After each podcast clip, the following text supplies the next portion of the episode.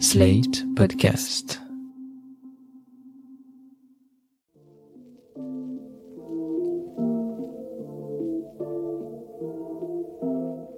Salut et bienvenue dans New Deal, le podcast Slate Ifri TTSO qui décortique l'actualité américaine en compagnie de Laurence Nardon, responsable du programme USA à l'Ifri. Bonjour Laurence. Bonjour Romain. Alors Laurence, cette semaine nous n'allons pas revenir sur le déplacement en Europe de Joe Biden ni sur sa rencontre avec Poutine car avec beaucoup de préscience nous en avons déjà parlé dans nos podcasts les plus récents.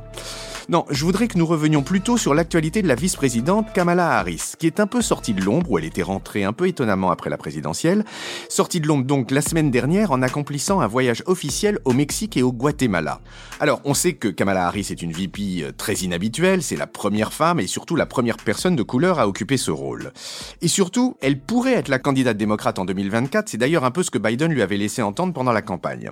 Son action et son bilan seront donc regardés à la loupe. Or, Kamala Harris a pris en charge des dossiers très importants et très difficiles, celui de l'immigration et celui de la réforme du droit de vote. Alors Laurence, mes questions aujourd'hui, comment elle va s'en tirer et est-ce que tout ça est un rôle inhabituel pour un vice-président? Oui, ben avec Kamala Harris, on est, on est en pleine euh, intersectionnalité, puisque comme vous le disiez, elle est au croisement de deux discriminations. Et comme elle a été choisie avec le sous-entendu euh, qu'elle serait la candidate de 2024, effectivement, elle doit faire ses preuves.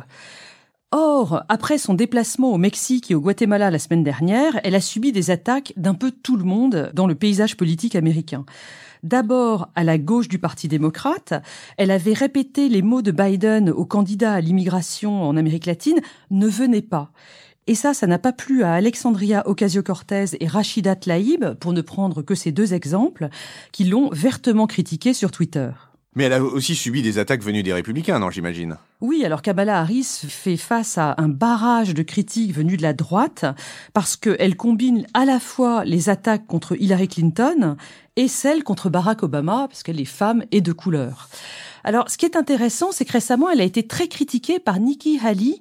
Rappelez-vous, c'est l'ancienne gouverneure de Caroline du Sud qui a été ambassadrice à l'ONU sous Trump et qui monte comme présidentiable républicaine pour les prochaines élections. Or, les deux femmes sont toutes les deux d'origine indienne, parce que Nikki Haley est d'origine sikh, sa famille est venue du Pendjab, alors que la mère de Kamala Harris est d'une famille de brahmanes hindouistes venus de Madras.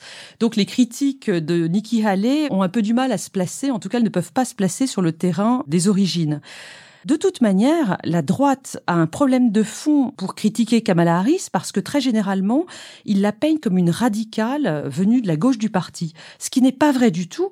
Kamala Harris est plutôt centriste. D'ailleurs, on l'a vu pendant la campagne en 2020, elle avait du mal à se démarquer de Biden sur beaucoup de sujets. Oui, et puis il y a son passé de ministre de la Justice de Californie qui la situe pas non plus à l'extrême gauche. Oui, alors elle a été attorney générale, c'est-à-dire ministre de la Justice à San Francisco de 2004 à 2011, puis pour toute la Californie de 2011 à 2017.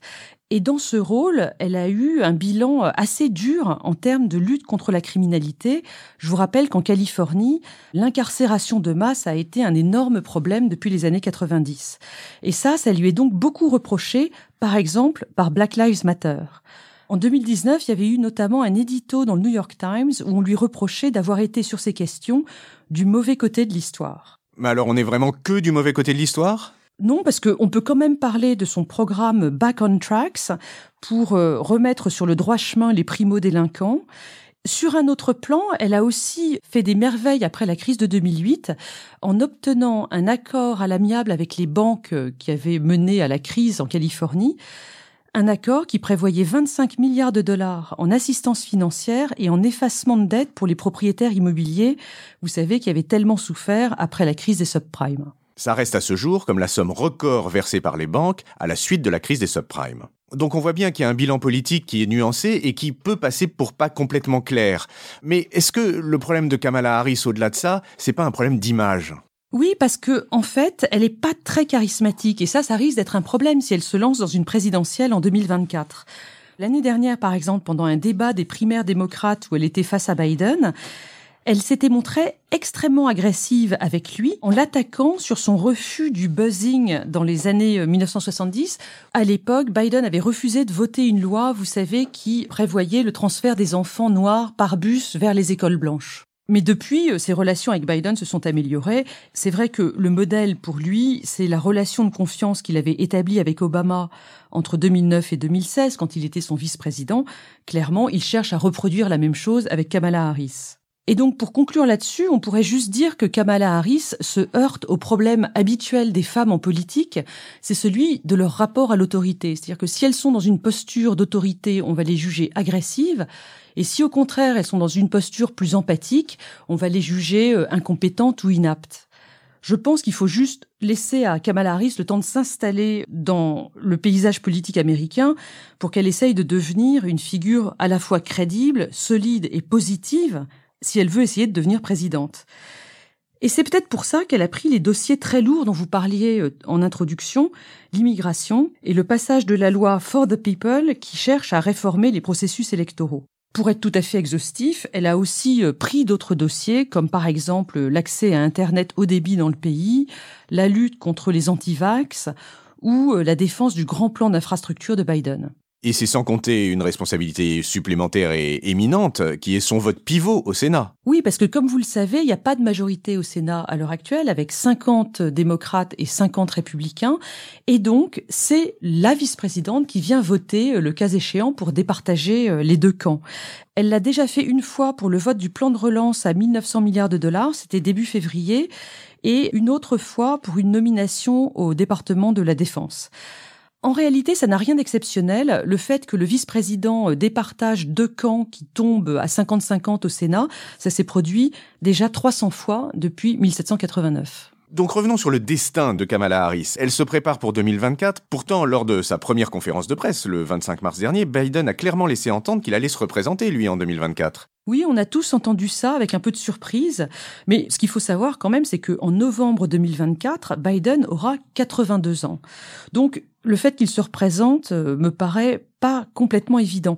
Je crois plutôt que pour ne pas amoindrir son autorité euh, dès le départ, il est obligé de dire qu'il va peut-être se représenter. Donc, on verra bien ce qui se passe euh, d'ici quelques mois. Mais alors, à l'exception de l'exemple du président actuel, Joe Biden, est-ce qu'il y a beaucoup de VP qui sont devenus présidents par la suite? Oui, il y en a exactement 15, dont 9 qui ont remplacé le président en cours de mandat. Donc, par exemple, tous ceux qui ont remplacé un président assassiné, Andrew Johnson pour Lincoln, Teddy Roosevelt pour McKinley ou Lyndon Johnson pour Kennedy. On peut aussi parler de Truman, qui a remplacé Roosevelt, qui est mort pendant l'exercice de son mandat, et évidemment Gerald Ford, qui a remplacé Nixon dans les années 70. Les six autres, ils ont été élus euh, à la régulière par la suite, comme Joe Biden. Et puis, la Constitution américaine ne tolérant pas du tout de vacances du pouvoir, il y a tous ces vice-présidents qui ont été présidents pour quelques heures uniquement. Oui, dans le cas d'une opération chirurgicale, comme par exemple Reagan en 85 ou George W. Bush dans les années 2000, ils ont donné le pouvoir pendant le temps de leur absence à leur vice-président. Tout ça, c'est prévu par le 25e amendement qui a été adopté en 1967 euh, après la mort de Kennedy. Dans ce 25e amendement, on a tous beaucoup entendu parler de la section 4 sous Trump, parce que c'est la section qui prévoit qu'on puisse retirer le pouvoir à un président sans son accord, en quelque sorte. Dans les faits, euh, cette section 4, elle n'a jamais été utilisée euh, par le gouvernement fédéral, elle l'est en revanche beaucoup par les scénaristes d'Hollywood. Mais alors, tant qu'on en est sur les précédents historiques, euh, est-ce que vous pouvez nous faire une petite histoire de la vice-présidence des États-Unis? Ce qui est très intéressant, c'est que les raisons pour lesquelles le poste de vice-président a été créé, elles correspondent à des raisons qui ont complètement disparu aujourd'hui. À l'époque, donc en 1787, les rédacteurs de la Constitution avaient peur que les électeurs votent systématiquement pour un candidat de leur État. Et du coup, ils ont prévu l'élection de deux personnes dont une qui ne devait pas être de l'état de l'électeur. On allait compter les voix des candidats et le premier devenait président, tandis que le second devenait vice-président. C'était un moyen, à leurs yeux, de faire émerger un candidat de stature nationale lors des élections présidentielles. Au début, ça a bien marché. Le premier vice-président, c'est John Adams. Il a été élu aux côtés de George Washington de 1789 à 1797.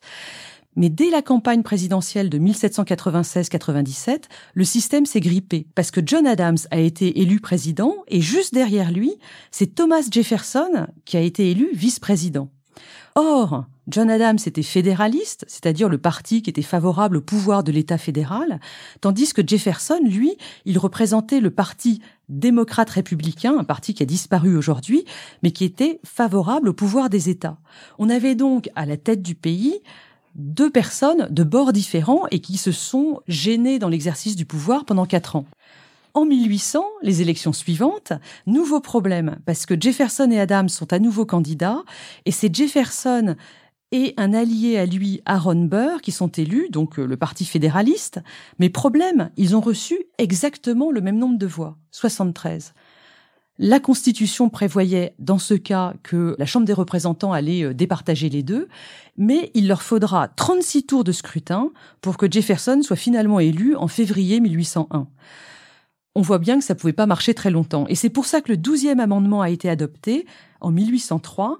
Il prévoit qu'il y a d'un côté les candidats à la présidence et de l'autre les candidats à la vice-présidence, les uns et les autres ne pouvant pas se faire concurrence. Donc si la prééminence du président est bien rétablie par cet amendement, c'est le grand effacement après du vice-président? Oui, parce que au long du 19e siècle, les vice-présidents n'ont pas eu un grand rôle, en tout cas pas un grand rôle exécutif. Ils étaient surtout actifs en tant que président du Sénat. D'ailleurs, il faisait même pas partie des réunions du cabinet présidentiel pendant toute cette période. Le premier à y assister, ça a été Thomas Marshall, qui était vice-président de Woodrow Wilson, donc entre 1913 et 1921, et tout simplement parce que le président était en Europe en train de négocier le traité de Versailles. Et ça n'empêche pas d'ailleurs Thomas Marshall de raconter cette histoire. Il était une fois deux frères, l'un parti en mer et l'autre fut élu vice-président, et l'on n'entendit plus jamais parler d'aucun des deux. Cet effacement des VP a commencé à, changer à partir des années 30 parce que avec le New Deal, la Deuxième Guerre mondiale et ensuite la guerre froide, on a assisté à un accroissement véritablement fantastique des pouvoirs de l'exécutif aux États-Unis et donc mécaniquement les vice-présidents ont pris plus d'importance. Et ça, on le voit parce que à partir de 1933, le vice-président prend part systématiquement aux réunions du cabinet. En 1939, il ouvre même son propre bureau exécutif avec des équipes. Et lorsque le National Security Council est créé après-guerre en 1947, eh bien, le vice-président y obtient rapidement une place. Et donc, on arrive au rôle des vice-présidents à l'époque moderne, un personnage qui doit compléter l'image du président pendant la campagne, et ça c'est particulièrement clair dans le ticket Biden-Kamala Harris, hein, puisqu'on a d'un côté un, vieil homme blanc et de l'autre côté une femme issue des minorités. Mais le vice-président, plus largement, ça doit être à la fois un conseiller du président, un remplaçant euh, lorsqu'il peut pas aller à certains sommets ou certaines grandes cérémonies, et puis euh, le dauphin en cas d'empêchement. Voir un peu plus que ça, on a parlé de vice-président tirant les ficelles dans le cas de Dick Cheney, non? Oui, euh, Dick Cheney, vice-président de George W. Bush, a eu euh, un rôle très important, par exemple, dans, dans la guerre en Irak, dans les années 2000. Et ce qui est intéressant, c'est que par la suite, Biden, Pence et aujourd'hui Harris ont eux aussi un problème de positionnement par rapport au président. Ils ont des dossiers très importants et en même temps, ils restent un peu dans l'ombre on voit bien que la fonction de vice-président euh, reste encore aujourd'hui un poste un petit peu difficile à définir et un petit peu ingrat. Un petit peu ingrat, voire ridicule, non? Oui, euh, on se moque souvent des vice-présidents. Euh, par exemple, Gerald Ford, vice-président de Nixon, dont Lyndon Johnson avait dit qu'il ne pouvait pas marcher et mâcher un chewing-gum en même temps ou l'archétype du vice-président ridicule, qui était Dan Quayle, le VP de Reagan. Alors là, il y a des sites entiers qui reprennent des citations de lui, donc certaines ne sont pas exactes, heureusement pour lui, mais je vous en donne juste une. The future will be better tomorrow. Voilà qui laisse de l'espoir. Et puis je vous laisse bien sûr avec l'exemple extraordinaire de Julia Louis-Dreyfus, qui est la vice-présidente de cette comédie VIP absolument hilarante. Ça n'est pas la première fois que ce podcast se termine sur une excellente recommandation de série. Je vous en remercie Laurence et je vous dis à la semaine prochaine. Merci Romain, à la semaine prochaine. New Deal chaque semaine sur Slate, TTSO, Lifree et sur vos plateformes de podcast préférées.